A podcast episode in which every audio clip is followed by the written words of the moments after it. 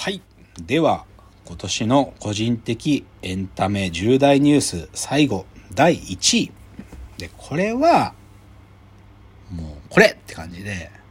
第1位。はい。青春でんでけでけでけ。観音寺旅行。いや、観音寺旅行。これ僕常にずっとさ、なんか興奮してくるとさ、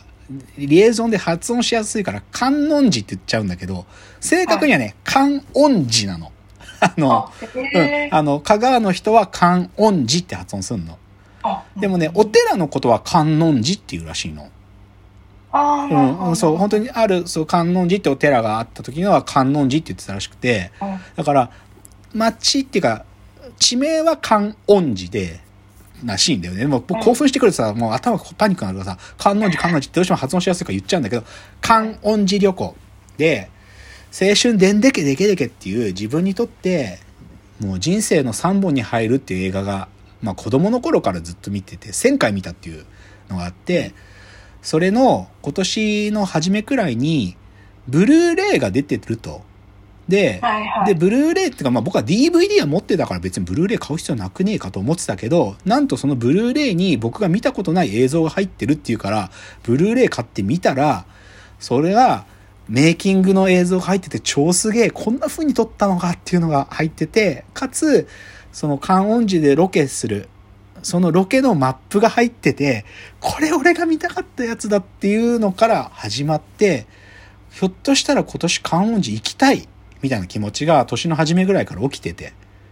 で、いけるかないけるかなって頃合いを見計らってたら、ひょっとするとこの時一日仕事休めば観音寺行けるぞと。で、その時には観音寺のお祭りの、あの、琴引八幡宮大祭も見れるぞっつって行ったんだよね。満を持して観音寺に。そして、聖地巡礼をしたんです。っていうか、聖地巡礼という体験を初めてした。それはでも本当に宗教的体験だったと思うよ。ある種の。あうん。いや、そう言ってもいい。なんかさ、正直言うとさ、じゃあ、イスラムの方たちがさ、メッカに行くじゃない？はい。で、あれってさ、ある意味での信仰を持たない、まあ、ある種の無信、なんか宗教、ね、自分はなんか、その対象を持たない自分からするとさ、どういうことなのかなって、って分かるようで分かんなかったよ、僕は。はいはい。本当に。でも、青春年でけでけでけでね。いや、別に、そのさ、ロケ地とかを回ることを聖地巡礼って呼ぶからなんだけどさ、でも、そこでは、本当の意味での聖地巡礼が分かってしまったというか、あ、うんそれこそ、イスラムの方じゃあカトリックの人がエルサレムに行く、ユダヤの人がエルサレムに行くとどういう意味を持つかとか、そういうことが分かるくらいの、本当に聖地巡礼だったと思う。それくらい、なんか、本当にね、お祭、なんていうのかな、夢の中にいるみたいな。まあこれさ、ラジオトークでも喋ってるんだけどさ、3日間、その祭りの音がずっと街の中でずっとしていて、で、行くたび、行くま、行く場所行く場所で、あ、映画の中に出てきたあの主人公たちがここに住んでるんじゃねえかみたいな。でだから本当に映画の世界に入ってるような気持ちにもなりでっていうのがだからまあ正直言うとここがもう一個僕の、ま、今年の祭りづいたのさらにブーストさせたんだけどね、う。うんん、でもなんか夢の世界にいたよ僕は でねではい。でさじゃあ帰ってきて夢から帰ってきてるかつうとねちょっと絶妙にちょっと違くって あのねせそれこそ1000回見た映画でさでもう聖地巡礼場所にも行ってきただったらもう映画そんなに見る回数減るかなと思ったら増えてんだよね。映画さより多く見てる今。青春でんでけでけでけ。で特に帰ってきてから見てるところは家、主人公の家の中のシーンとか、高校の教室とか音楽室でのシーンとかじゃなくて、屋外のシーンをより見てる。俺ここにいたみたいな、なんかその、なんつうの？なんか、俺ここ見てきたんだよな。俺ここ知ってるんだよみたいな。より近くなってるの、なんかその映画が。自分にとって。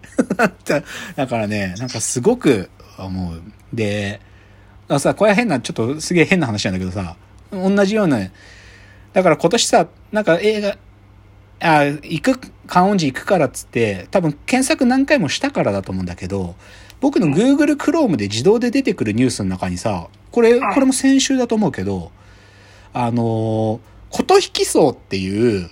その映画のスタッフたちも泊まったっていう宿泊施設っていうかホテルがあって、僕は二つあって琴引き荘と観音寺グランドホテルで、観音寺グランドホテルに泊まったと。で、琴引き荘にも泊まった、泊まりたかったけど、琴引き荘はコロナ倒産して売却になってたっていう話をしたんだけど、その琴引き荘は買い手が見つかって、琴引き荘が営業再開するらしいんだよ。そのニュースが出てたの。でしかもその名前が、琴引き荘新章っていう、新しい章っていう名前なんだって。で、旅館としての営業もするし、イベント会場みたいな感じでやるんだって。なんかね香川で、なんか、ミュージシャン活動をしてるおじさん二人組がいて、その人たちが買ったらしいの。で、その動画、あのね、か香川のローカルニュースでその二人が出てる動画とかも僕見つけて見たんだけど、面白いのよ、なんか。本当にリーゼントみたいなおじさんが、なんか、なんていうの、ソウルを歌ってるんだけど、その人たちが自分たちがパフォーマンスするステージでもあるし、そういう人たちを集めてやるみたいな。だから、琴引き荘新章に行ったっていいぜ、マジで。なんか、もう一回、もう一回、観音寺行く理由がそういう風に出てきてきたみたいな。うん。でもね、あの、この青春でんでけでけでけ観音寺旅行は、僕に明確にね、こうだと思わせた、これが全てって言うんだけど、あのー、観音はい。青春でんでけでけでけについて語った時に言もう言ったんだけど、主人公たちがロックバンドをやって、いよいよ明日は文化祭。このために3年間やってきたっていう、その前日の夜に、もう一回学校に向かう時にお父さんが、えーその仕事場から帰ってきて、お、また行くんかと。で、その主人公であるチックに、お父さん役のベンガルが、いよいよじゃのうと言うと。で、そこが僕は、と、え、この映画の全てが好きだけど、特に好きなとこなんだよね。いよいよじゃの、いよいよじゃっていう。で、なんでここが好きなのかなってのを、なんか、い、観音寺行って、はっきりと分かったっつうか、なんていうか、いや、その、この場所に行ったからじゃなくて、観音寺を体験し、なんかうん、映画と自分の距離が、もう完全にくっついちゃったから分かったんだけど、あ、俺は、いよいよじゃのうって言われたい人生っていうか、いうん。いよいよじゃのうっていうことが続く人生でいたいっていうか、いよいよじゃの、自分でもいよいよじゃと。で、そ、そんなんなかなかいよいよじゃのっていうくらいだから何度も来ないんだよ。そんな頻繁に来るもんじゃないけど、でも、明日いよいよじゃと。で、周りから見てもいよいよじゃのって。なんか、そういう風になんか思ってたいの。だからあのシーンがすごく来るんだなって思ったの。で、なんか、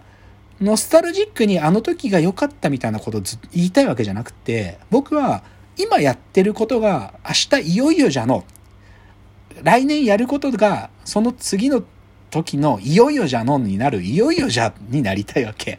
で、うんなんかそ、それだからこの映画ずっと見てんだなとか思って、だから今年のこれも最後の総括なんだけどさ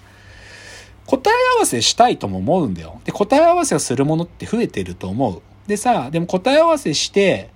こそこで完結って綺麗なお話なんだけどさそこで僕やっぱ終わらない方がいいんだよやっぱり僕は。ずっと続きたい。で答え合わせする時ってまさにいよいよじゃんの時なんだよ。答え合わせが起こる時っていよいよじゃん。けど、いよいよじゃの、いよいよじゃ。だけど、それがまた違う、また何かが始まって、いよいよじゃの、いよいよじゃなの。だから、今年ね、そういう自分がずっと愛したカルチャーって意味で観音寺に行きました。憧れた存在、大竹新郎鈴木恭一に会いました。軍事ペギオユキオになりたくて、で、その軍事さんから頼まれた授業をしました。何かが終わったんだと思うの。で、だけど、それになんかもう、よし、じゃあ終わった。よし、到達したじゃなくて、だから決別しなきゃダメで、また次のいよいよじゃが始まんなきゃいけないと思ってんの。なんか、うんうんと思ってんの。なんか科学者としてなんかずっとやってきたことが、に全部授業の中で入れ詰め込んだと思う。でもそれで終わりじゃなくて、次のいよいよじゃなの。なんか、次のいよいよじゃが始まんなきゃいけなくって、で、始まった時、またそのフェーズで誰かが僕のことを見てくれてて、いよいよじゃのって言ってくれたら、いよいよじゃってちゃんと言いたい。なんか、そう思ったんだよね。だから、なんか第1位、映画青春でんでけでけでけの観音寺旅行というのは、なんかね、僕の中ではそう映っている。で、で、その時観音寺で、売り物件になってた琴引き層が、琴引き層新章として始まるんだというのは、なんかそういうこともね、なんかね、嬉しかったよ。なんか、そう思ってたから、なんかまた、そうそう、かつての風景が残ってる。あの映画の時と同じ風景が残ってるっていう喜びもあるけど、で、それを体験しに行ったんだけど、でもそこも当然変わってて、でその変わってるってことが良いこと、良きこと。うんで、それはいよいよじゃと。いよいよじゃ。次のいよいよじゃが始まってんだなって思ったっていう意味で、やっぱり今年の第1位は、青春でんでけでけでけでけの映画を撮ったロケ地である観音寺旅行ということになりましたというので、今年こんな感じでしたね。うん 今年は終わります。だから、あうん。こんな感じですかね。はい。うんそうね。でもやっぱりさ、体験って感じになったんだよね、今年すごく自分で振り返ってて。うん。なんか、これを見た、あれを見たっていうよりかは、やっぱり自分がそこに行ったとか、見てきた。自分も肌で感じてきた。やっぱそういうものが多かったなっていうので、まあ、コロナが終わったっていう明確なこともあると思うけど、まあそういう時間が2023年でした。ちょっと今年はここまでということで、み来年もまたよろしくお願いいたします。では、わーわー言っております。お時間です。さよなら。